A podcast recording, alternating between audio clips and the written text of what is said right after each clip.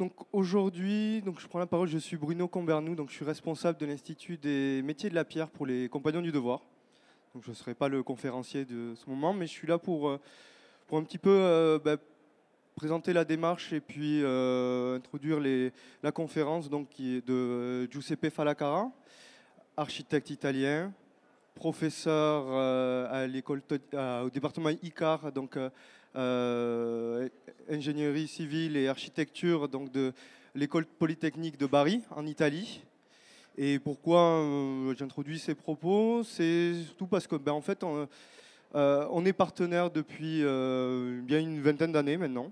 Voilà, Giuseppe fait confiance aux compagnons pour ses projets depuis, depuis une vingtaine d'années. le partenariat c'est vraiment concrétisé, c'est officialisé donc entre les compagnons en France et l'école polytechnique de Bari par la, création en 2016 donc de, de la formation euh, César, donc, qui est le cours César, un cours universitaire qui permet à nos jeunes euh, compagnons ouvriers de se former euh, à la conception et à l'architecture pendant un an en Italie.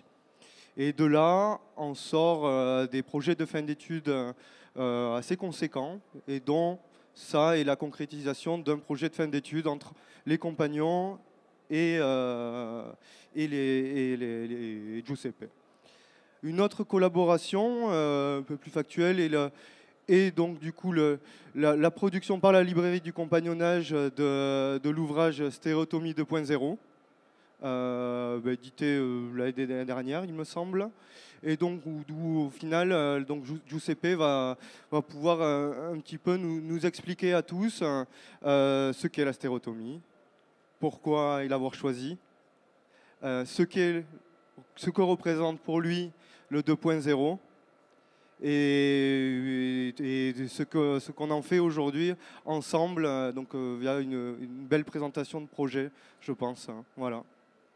Donc merci à tous et bonne, bonne conférence.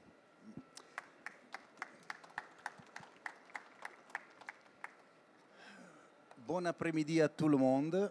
Je m'excuse pour mon français, ce ne sera pas parfait, mais j'espère que vous allez comprendre euh, ce petite demi-heure, trois quarts d'heure de conférence que je vais faire. Je vais vous parler de, du secret de l'architecture. Pourquoi du secret de l'architecture? Parce que la, stéréotomie, c'était le secret de l'architecture. Je vais vous parler de la stéréotomie. Qu'est-ce que c'est stéréotomie? Euh, C'est sûr qu'entre vous, il y a beaucoup de monde qui connaît ce mot, mais euh, il y aura peut-être quelqu'un qui ne le connaît pas, ou je puisse, à travers ce type de conférence que je vais faire aujourd'hui, montrer qu'est-ce que c'est la stéréotomie pour moi, qu'est-ce que c'était dans le passé et qu'est-ce que ça peut représenter pour le futur. Euh, je reprends juste les images que j'ai présentées hier à la fin de ma présentation. Ici, vous avez le plus grand architecte de France de la Renaissance, c'est Philibert Delorme. Pour moi, c'était le sujet que j'ai étudié pendant ma thèse de doctorat. Et un des ouvrages plus importants de Philibert Delorme, c'était la trompe d'Annette, un petit cabinet suspendu dans l'air. Donc toute la théorie d'architecture française s'était basée sur la guerre entre la France et l'Italie pour ceux qui étaient capables de gérer les techniques pour faire ce type de structure, suspendue dans l'air, magiquement suspendue. Et pour faire ça, il a fallu connaître l'art du trait géométrique. Qu'est-ce que c'est l'art du trait géométrique C'est l'art technique à travers laquelle on peut construire des voûtes, des voûtes particulières, des voûtes spécifiques de l'art de la construction et surtout construire structures qui rentrent en contraste avec la gravité, donc suspendues dans l'air. Et dans la France entière, on peut trouver à partir du traité décent du Moyen Âge, les techniques pour faire créer une sorte d'illusion optique, créer des arches qui n'ont pas de basement, créer des structures suspendues. c'était toujours le rêve de l'architecture française d'être patron de la technique en manière de faire suspendre les pierres. Donc c'est quelque chose d'extraordinaire. Au contraire, l'Italie, il aimait la gravité. Tout ce qui est architecture, ça va tomber le poids dans le sol. La France, c'était la liberté de voler dans le ciel. Et une des plus belles, je me rejoins dans la présentation d'hier, une des plus belles définitions de stéréotomie, c'est celle-là. C'est l'art de se servir de la, le poids de la pierre contre elle-même, de la faire soutenir dans l'air par rapport à poids que normalement il la fait tomber en bas. Ça, c'est Charles Perrault. C'est quelqu'un qui a créé ce mythe de la stéréotomie. Et c'est le même qui a écrit tous les petits contes pour les enfants. Euh, Cinderella et tout ça. C'est toujours lui. Donc c'est très intéressant comment les grandes suggestions françaises partent dans le même auteur. Donc euh, si on, rentre directement sur l'art de la stéréotomie, on peut savoir que historiquement, la première fois qu'on a parlé de stéréotomie, c'est dans le traité de Jacques Curabel, c'était un tailleur de pierre, peut-être compagnon, qui il a fait en guerre avec le plus grand géomètre de l'époque, c'était Girard des Argues, et entre la querelle entre les deux, pour la première fois, dans ce livre-là, sous les œuvres, l'examen des œuvres de, euh, Girard des Argues, s'apparaît pour la première fois le terme stéréotomie. Donc stéréotomie, c'est un terme grec divisé en deux paroles, stéréotomia. Stéréo, c'est espace, solide. On, pourrait dire l'espace solide. Et tomia, c'est découper. L'art de découper l'espace, le solide. Donc ça, c'est la terminologie euh, ancienne. Mais euh, si on parle de découpage du solide, on peut imaginer ce portrait de Fra Luca Pacioli, où les techniques de découpage des solides platoniciens sont été faites avec l'eau. Donc on utilisait l'eau, on remplissait les solides, et le niveau de l'eau, il nous donnait un profilé c'était la technique de la tomotechnia. Donc c'était possible d'analyser toutes les formes qu'il arrive à travers le découpage des solides. Et c'est la même technique de la stéréotomie. Mais si on va encore à l'origine du terme stéréotomie, on peut trouver dans la vision du monde le terme stéréoma, c'est l'espace céleste, l'espace de la voûte céleste. Donc en latin, c'est firmament.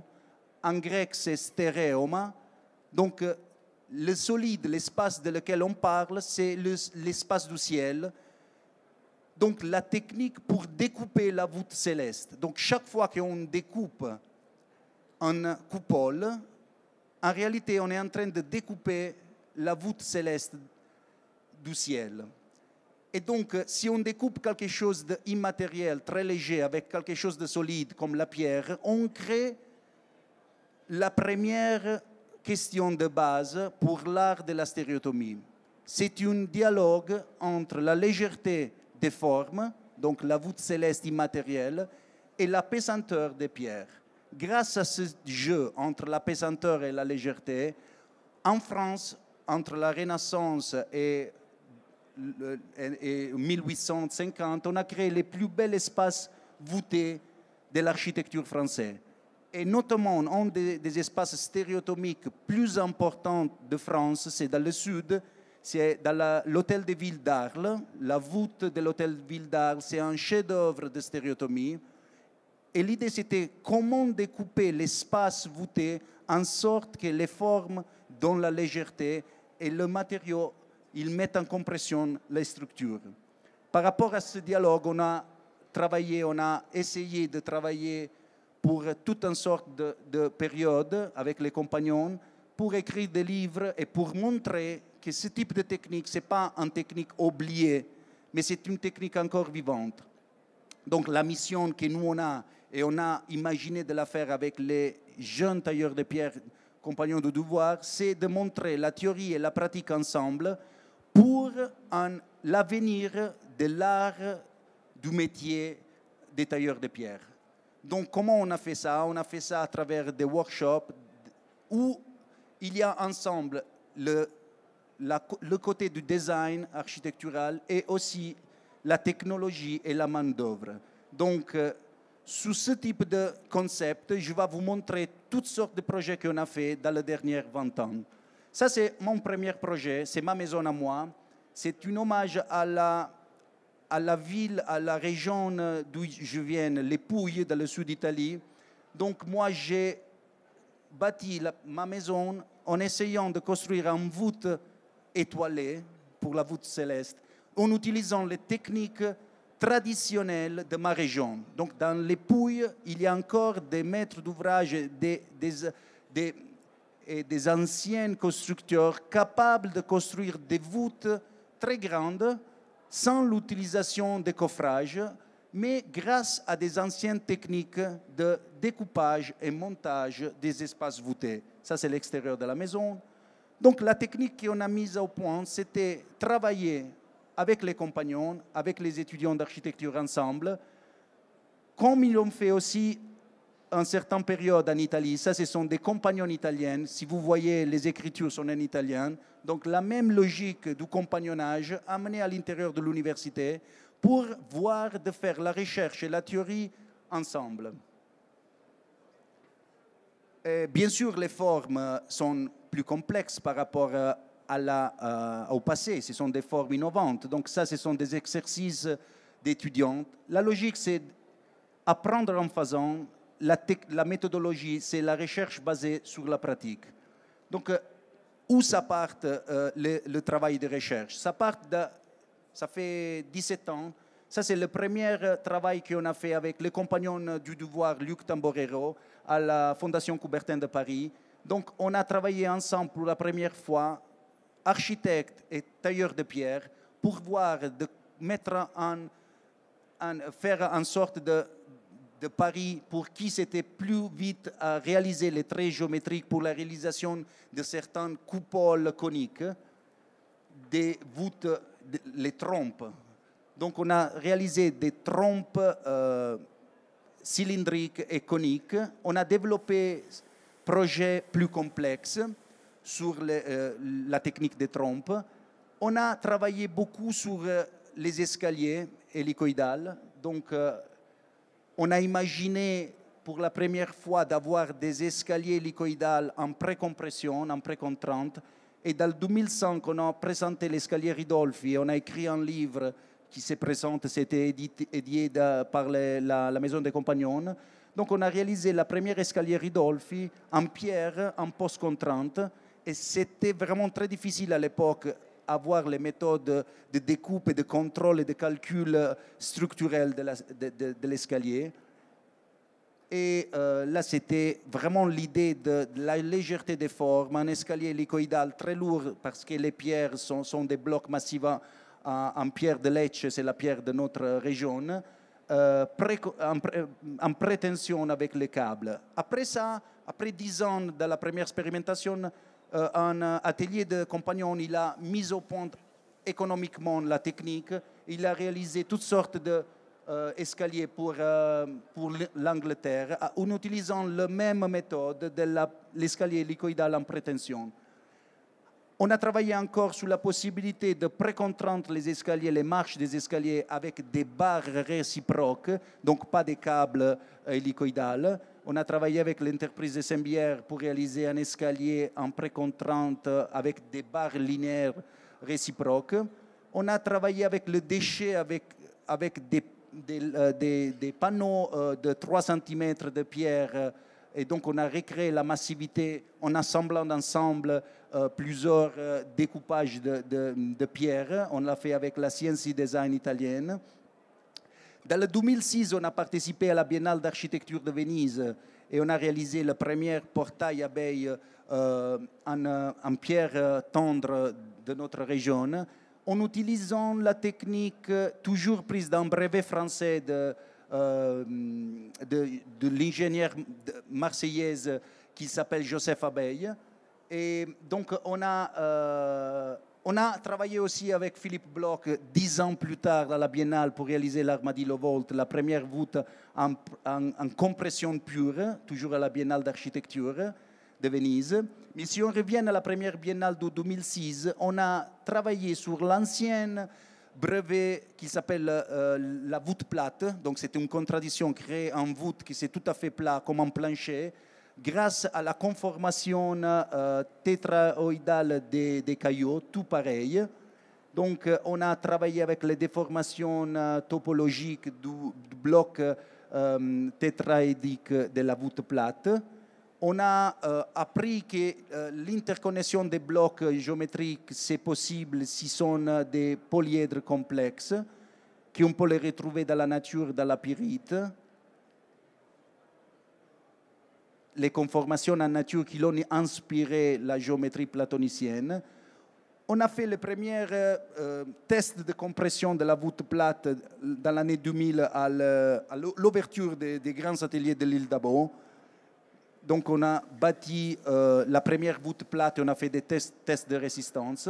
Et après, on a commencé à jouer avec euh, les logiciels de déformation topologique pour créer des espaces complexes grâce à des déformations canoniques, des déformations euh, cylindriques et hélicoïdales. On a euh, travaillé sur euh, l'interprétation des blocs euh, tétraédiques qui s'encastrent pour créer l'interconnexion et l'entrelacement des, des, pierres, intrado et extrado. Donc on a développé toutes sortes de, euh, de blocs euh, complexes pour la réalisation de parois ou de planchers qui travaillent soit à niveau décoratif, soit à niveau constructif. Donc le même bloc, le même caillou, ça peut répéter dans l'espace pour la tessellation de l'espace. Euh, on a imaginé de donner aussi en profondeur, aussi en sorte de relief à les blocs. On s'est amusé à travailler, à imaginer qu'est-ce qui se passe si la déformation c'est sphérique. Donc comment on utilisait le euh, remplissage de la sphère avec les blocs d'abeilles? On a travaillé avec les maquettes que vous pouvez voir euh, sous l'espace des Sembières. Donc en famille de formes entre intrado et extrado qui complète l'espace sphérique et euh, on a essayé de comprendre quelles sont les variations, les familles de variations possibles entre les blocs. Et on a réalisé aussi un voûte grâce à les publications qu'on a fait. On a réalisé un voûte pour le premier ministre du Qatar. C'est la, la, voûte pour euh, le bagne turc de sa maison. Et là, vous voyez le, le bloc à l'échelle réelle. Ça, c'est l'extrado de la structure. Ça, c'est l'intrado. Donc, vous voyez la, la, la, structure réciproque. Et pendant les stages, les étudiantes qui l'ont été à, l'école d'architecture de Paris-Malaquais, ils ont participé après ils ont amené chez eux la technique, ils ont construit des structures vraiment très intéressantes. C'est un tripode utilisant la même technique. Donc, en faisant l'échange entre l'expérimentation et le projet, les étudiants, ils prennent partie, les étudiants d'architecture, ils prennent partie à ce type de méthode et travaillent sur la complexité, la proposition des espaces architecturaux différents et, nouveaux, et appliqués aussi à l'espace public. Donc, travailler extrado, intrado, utiliser les techniques de déformation pour imaginer euh, les tissus possibles pour la création des espaces nouveaux. À, la, Biennale d'architecture de Venise, à côté de la voûte, euh, la, voûte d'entrée, on a réalisé un obélisque euh, composé euh, pas un seul monolithe, mais différents blocs euh, massifs, jointés avec des joints de forme. Donc on a inauguré la saison des de joints ostéomorphiques donc les joints qui rentrent en contact pas avec des surfaces planes, mais à travers des articulations ostéomorphiques. Ça, ce sont les dimensions des blocs. Et on s'est rendu compte, ça c'est très intéressant, que dans l'histoire, il y a des exemples de jonction de formes complexes.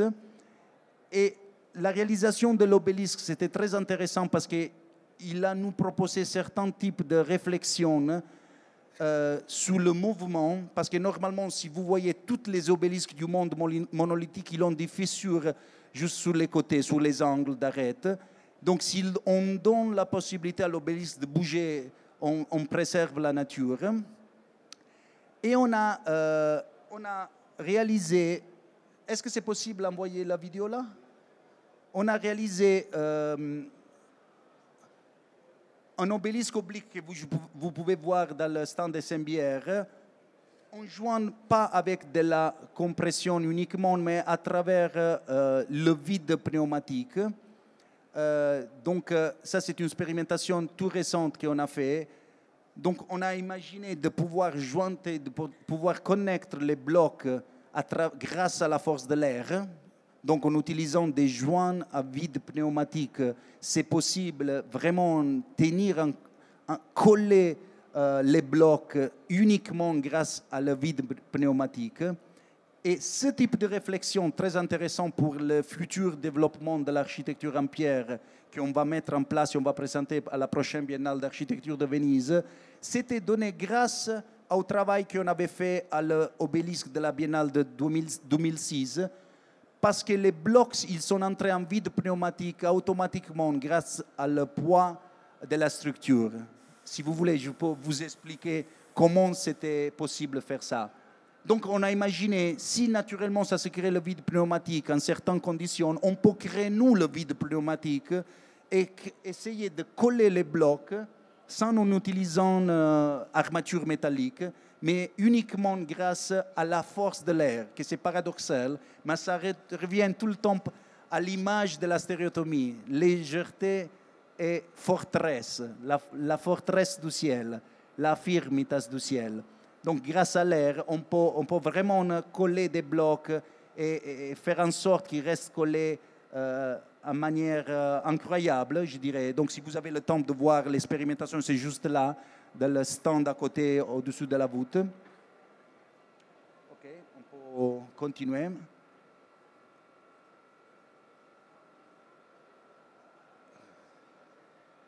Et euh, on a imaginé vraiment de travailler avec les joints de forme pour optimiser les structures.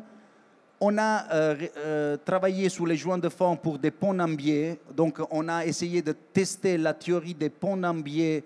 C'est normalement une théorie mécanique présente sur les traités d'architecture en France. Et donc, on a essayé de jouer avec le changement de géométrie d'appareillage de la structure en créant des sortes de voûtes euh, hermétiques, impossibles à ouvrir. Donc vous voyez certaines expérimentations qu'on a appliquées dans les formes euh, cylindriques les formes sphériques et les réalisations. Et on a travaillé aussi sur euh, les blocs ostéomorphiques, sur un autre type de conformation géométrique, sinusoïdale. Et grâce à un seul bloc, un seul caillou, c'est possible de créer la solution d'angle, créer le, le, pilier et créer les intersections. Et on a imaginé de construire par négative, grâce à les blocs en pierre, avec la terre crue, des blocs ostéomorphiques, grâce à les moules, le moulage de la pierre, pour créer des architectures euh, plus simples avec la terre. Ou sinon, on a travaillé sur les ossatures, sur les armatures, pour, euh, selon certaines euh, idées de Léonard da Vinci, et on a créé des blocs ostéomorphiques complexes et en post-tension pour des arcs en chaînette vraiment impossibles à détruire, avec une puissance de réaction à la compression euh, impressionnante. Donc on a imaginé euh, de créer des, des, espaces voûtés, des arches euh, complexes. Et là, on peut vraiment imaginer d'utiliser l'appareillage comme solution pour la, création de certaines arches vraiment complexes. Là, on a un, une géométrie de Möbius appliquée à les arches. Donc l'arche, grâce à ça appareillage, ça peut tourner dans l'espace. Et ici, on a utilisé la, condition euh, géométrique des joints de contact entre les blocs pour, euh, euh, les, bureaux de la société SMBR.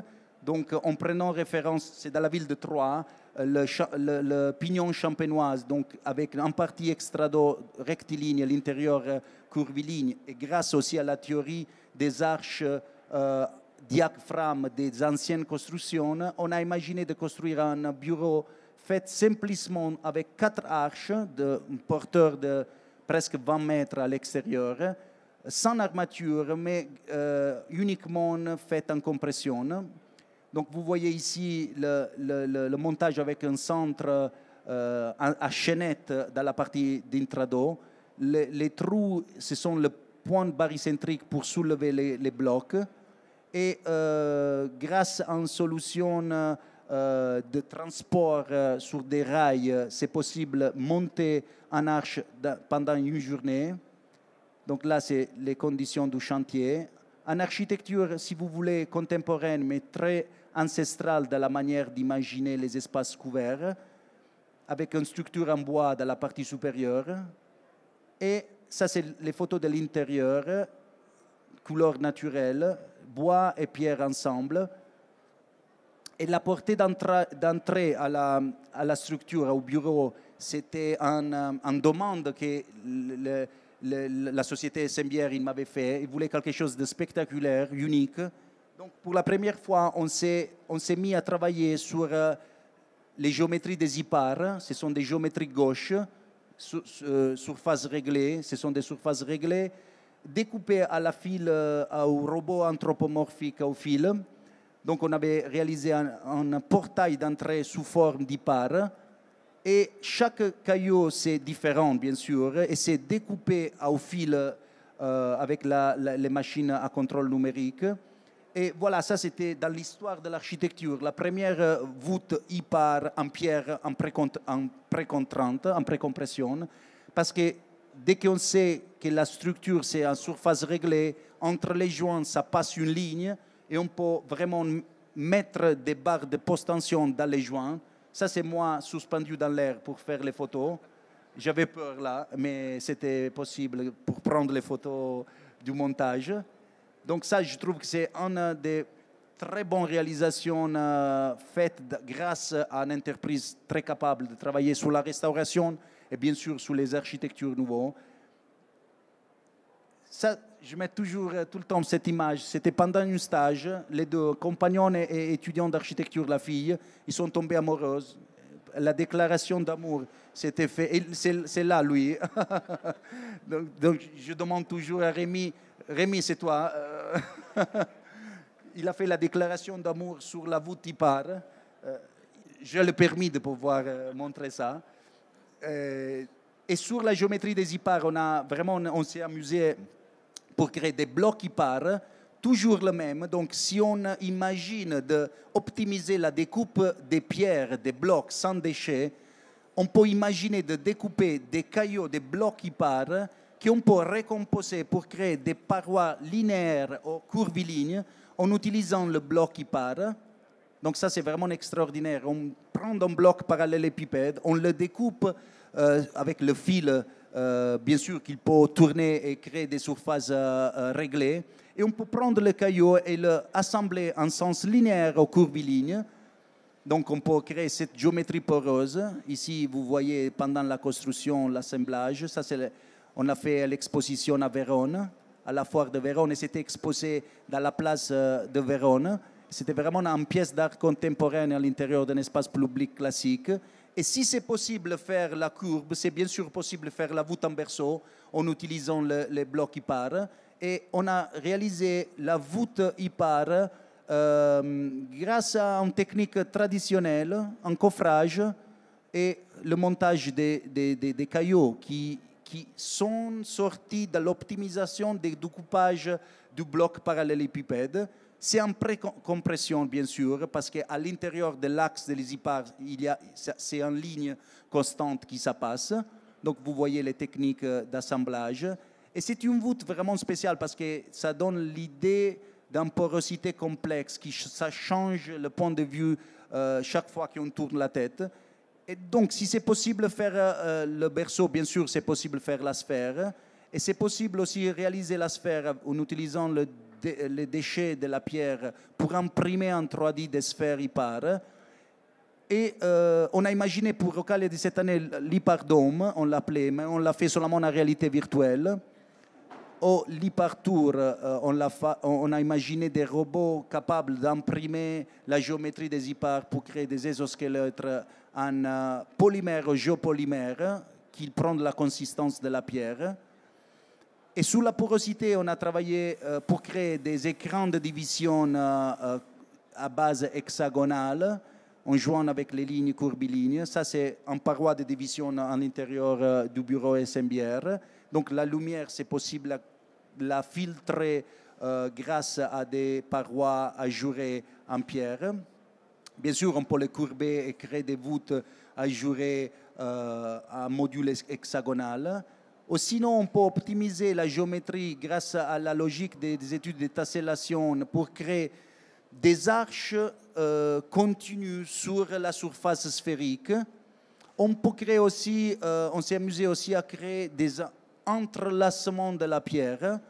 Euh, imaginez comment la pierre il peut se entrelacer, soit pour créer des solutions continues, soit pour créer des, des, ombres et donc des, solutions très complexes dans le point de vue de la visualisation.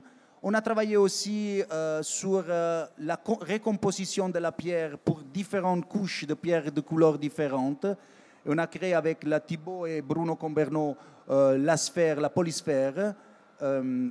Bien sûr, tout s'est optimisé dans le sens de la réalisation et de le processus de montage. Donc la sphère de Thibault s'est exposée l'année dernière aussi à l'Eurocalia. Et on a imaginé aussi de travailler sur euh, des sujets différents. Hier, j'ai présenté l'arbre lithique, donc euh, euh, la conformation des arbres et ramifications en portefeuille. Et ça, c'est tout ce que j'ai présenté hier. Ce sont les antécédents par rapport à la voûte qui c'est au-dessus de ma tête. Donc la condition mixte de complexité entre la pierre et l'acier et sous le sens de légèreté, on a imaginé aussi de travailler sur euh, le pont d'équilibre des pierres pour créer des espaces très grands grâce au savoir du pont d'appui barycentrique. On a réalisé la libellule en pierre. Euh, donc la structure, ça peut bouger, ça peut euh, utiliser l'énergie pour être reprise pour, pour l'illumination, l'éclairage. Donc la structure, c'est tout à fait instable, mais si euh, un certain degré de sécurité parce que ça ne peut pas tomber, ça bouge, donc ça fait la dissipation de l'énergie. On a réalisé aussi dans notre spéculation la première tensegrity, la en pierre, euh, en utilisant des bâtons en pierre en pure compression et les câbles en tension avec un sphère de stabilisation on a projeté et dessiné euh, la, flux, la voûte qui se présente là-bas dans le stand des SMBR. Donc le problème, c'était comment réaliser une voûte dans le temps limite qu'on a euh, dans un espace d'une foire. Donc on a des temps de montage très courts. Donc on a imaginé un système d'assemblage, soit pour la sécurité, soit pour le montage.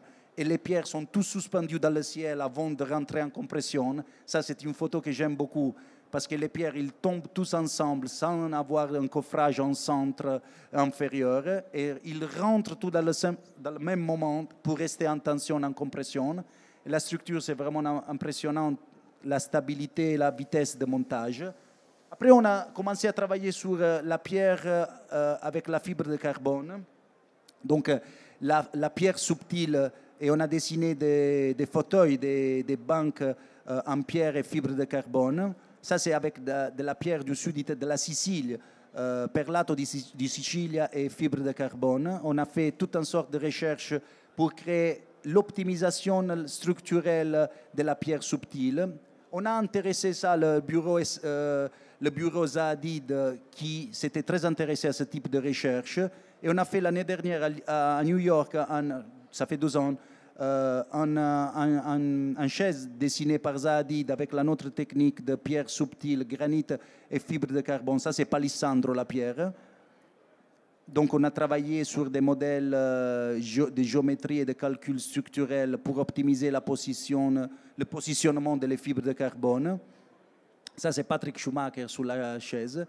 Et donc, sur ça, on a imaginé de construire vraiment, avoir la possibilité de construire un, un bâtiment en double courbure réelle, pas avec des facettes triangulaires, en granit et fibre de carbone ou fibre de verre. Et si on utilise la fibre de verre à copier avec le granit de 4 mm, le granit, ça commence à faire passer la lumière.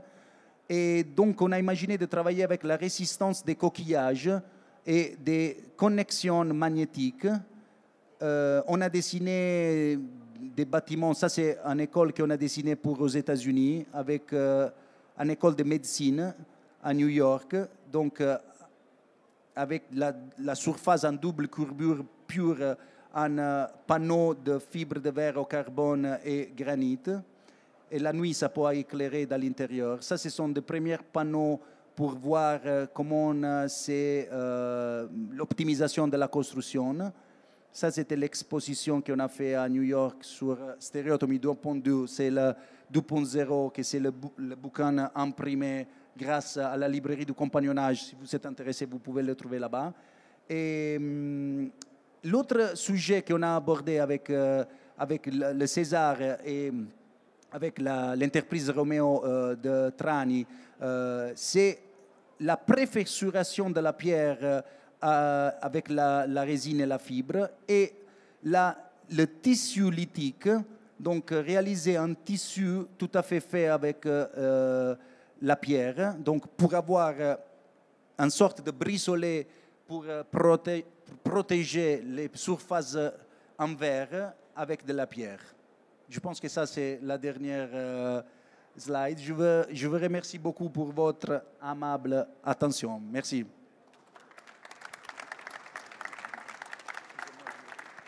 Excusez-moi, je, je vais vous donner le dos de ce côté-là.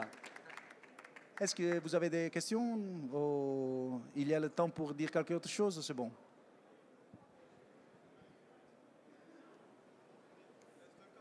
Un quart d'heure. Est-ce qu'il y a des questions, des, euh, des curiosités, de ce, que vous voulez Je suis là pour vous répondre.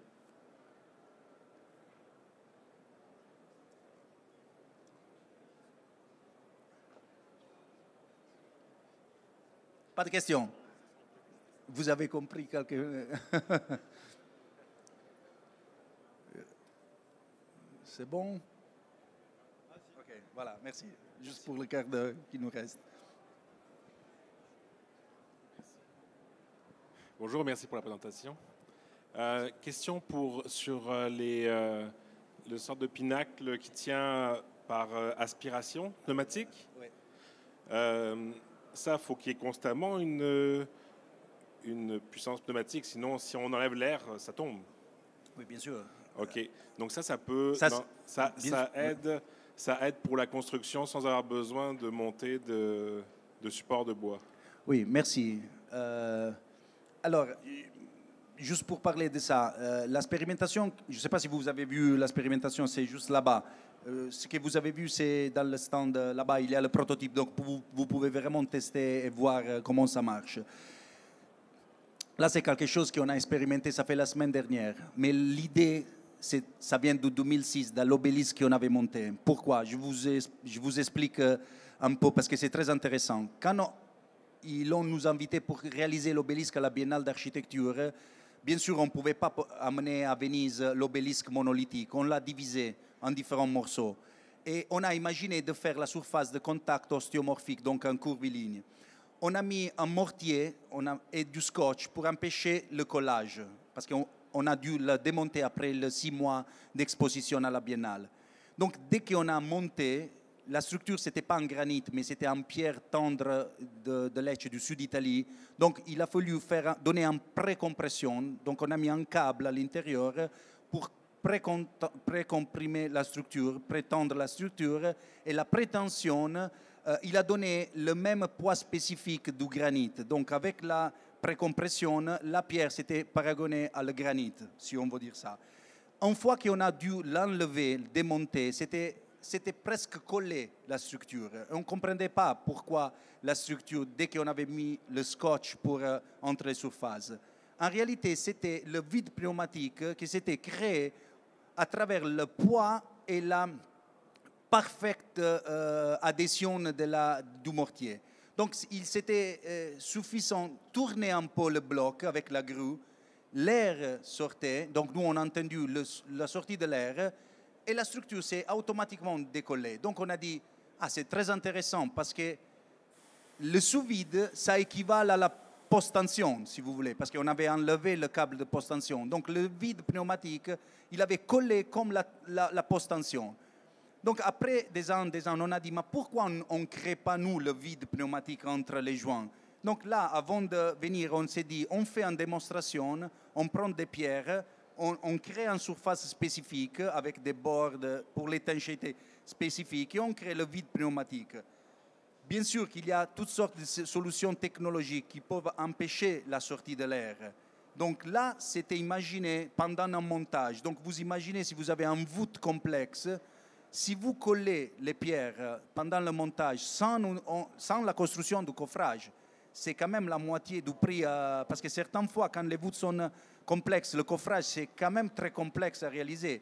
Donc on s'est dit, pendant la construction, on tient le vide pneumatique et la construction, on l'a fait sans avoir besoin de coffrage.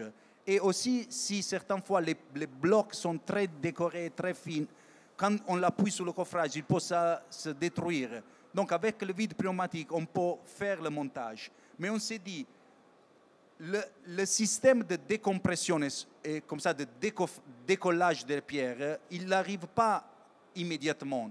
Il y a un temps de décompression, si tu étends la, la, pompe à vide, de un certain temps où la structure, ça décomprime doucement. Si on arrive à mettre des senseurs de décompression et remettre la compression, la structure, ça peut être permanemment en permanence en, collage avec le vide pneumatique. Donc ça, ce sont des idées qu'on est en train de développer et je pense que là-dessus, il y aura quelque chose de sympa à voir. Donc on est au début. Bien sûr, là, il faut faire très attention, mais c'est impressionnant comment c'est impossible à le décoller. Donc c'est vraiment, tu peux tourner la structure, la suspendre, il ne se décolle pas. La, force de l'air, euh, c'est impressionnant. Merci. Merci à vous.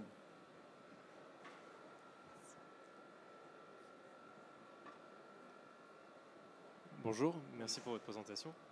Euh, vous avez parlé de l'optimisation de la découpe de la pierre euh, avec des surfaces gauches notamment et les courbes IPAR.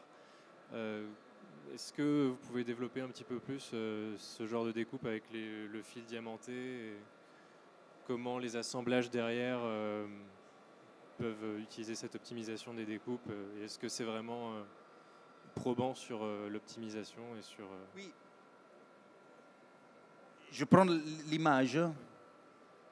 Alors, euh, la, question, c'était euh, donner une sorte de réponse à, le déchet de construction avec la pierre. Donc, on, a, on s'est dit, je vais à l'image,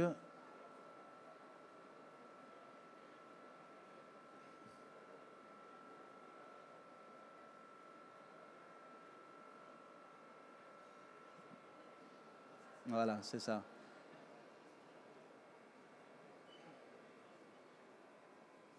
Voilà, on s'est dit, euh, quand, on, veut réaliser un voûte, naturel, aussi la voûte qu'on a là, naturellement on part d'un bloc parallélépipède et on enlève du matériau qu'on va jeter.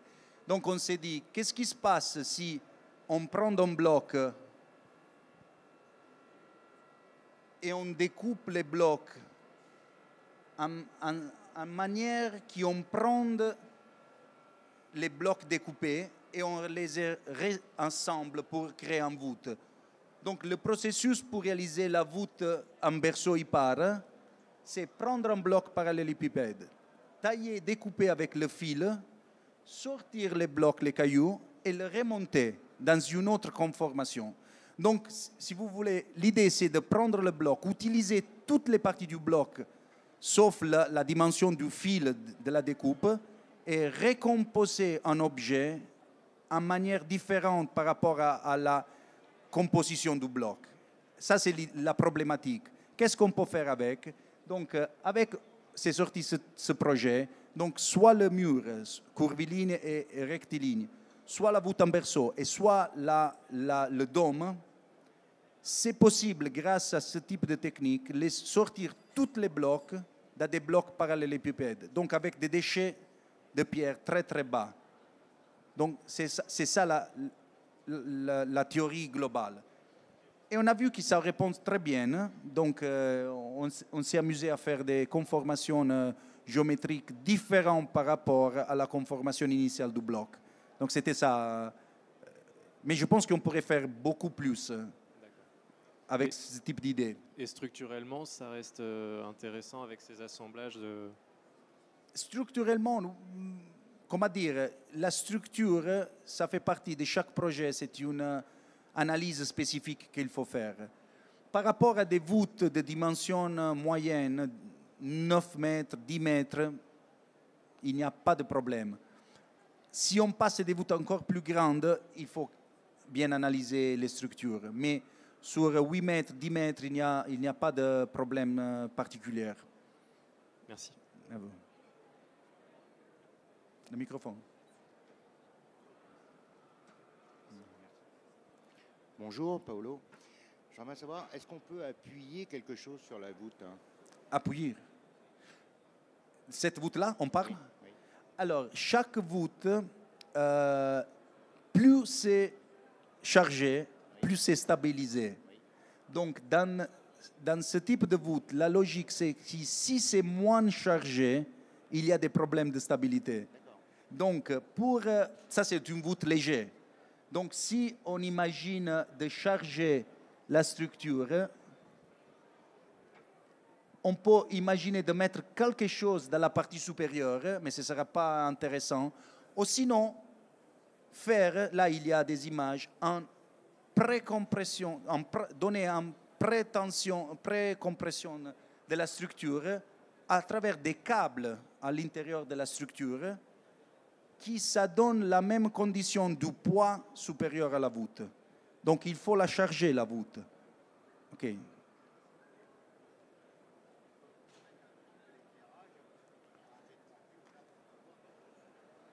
Oui, ça dépend. euh, oui. Non, non, non, non. Il faut la calculer, bien sûr, mais.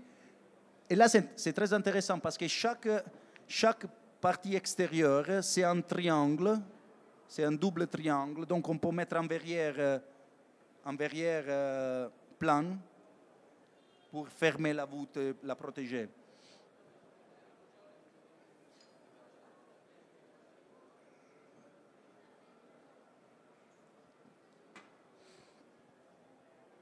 Bonjour. Bonjour. Euh, C'est encore une question sur cette voûte. Donc là, si j'ai bien compris, vous êtes venu tendre des câbles euh, des deux parties pour lui donner du poids, c'est ça, et augmenter la force de compression pour euh, la stabiliser. Oui.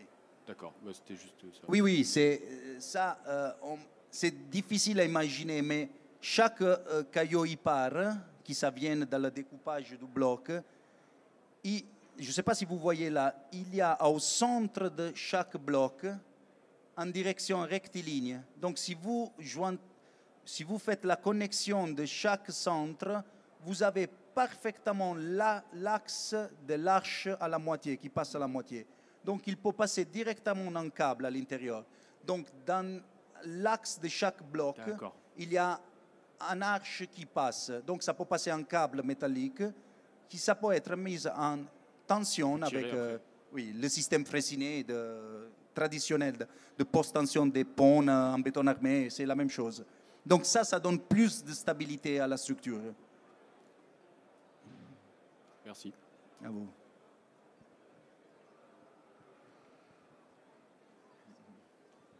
Bonjour et merci pour euh, la conférence.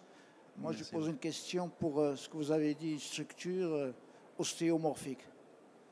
Est-ce que ça c'est taillé à la main là, le- Disons, il y a un mou- moule et contre-moule, si on veut comparer ça avec des moules. Est-ce que c'est taillé à la main ou c'est des machines qui font Alors, ça? pour l'obélisque qu'on a fait, Ouais. les- les- les- la structure, c'était vraiment très grande, les pierres. Donc, c'était, à l'époque, c'était difficile de trouver un robot qui pouvait tailler euh, au contrôle numérique. Donc, c'était taillé à la main. D'accord. dans les compagnons, dans les compagnons du devoir, Luc Tamborero. et- Pour les structures plus petites que vous avez vues, c'est découpé à- découpé. au robot. D'accord. Oui. Je suppose peut-être euh, si c'est des structures ostéomorphiques, est-ce que ça, il, y a, il peut y avoir une certaine mobilité? Est-ce que c'est prévu que Oui, ça peut être très, mobile? Oui, oui, oui, c'est très intéressant parce que ça peut euh, donner le mouvement à la structure. ouais. Et dès qu'il en a parité de surface, en optimisation de l'espace, parce que ça allarge la, la surface de contact, c'est mieux pour la stabilité de la structure. D'accord. C'est plus difficile à la réaliser, bien sûr, mais c'est optimal pour la dissipation de l'énergie, surtout pour les problèmes parasismiques. Donc, pour donner la possibilité à les structures normalement rigides de bouger. D'accord. Et c'est inspiré, je suppose, des articulations. C'est ça, c'est ça, des- c'est ça, tout à fait. D'accord. c'est ça. Ostéomorphique dans Ouais, les, dans ça, les os. des- euh, Des articulations. Ah, Ouais. ok, Bon, merci. voilà, merci, merci à vous.